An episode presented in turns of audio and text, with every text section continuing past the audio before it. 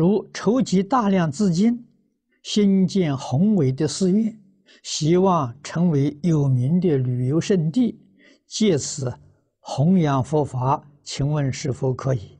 这就是我讲的观光旅游，啊，机会教育。啊，对象是谁呢？对象是观光旅游的这些群众。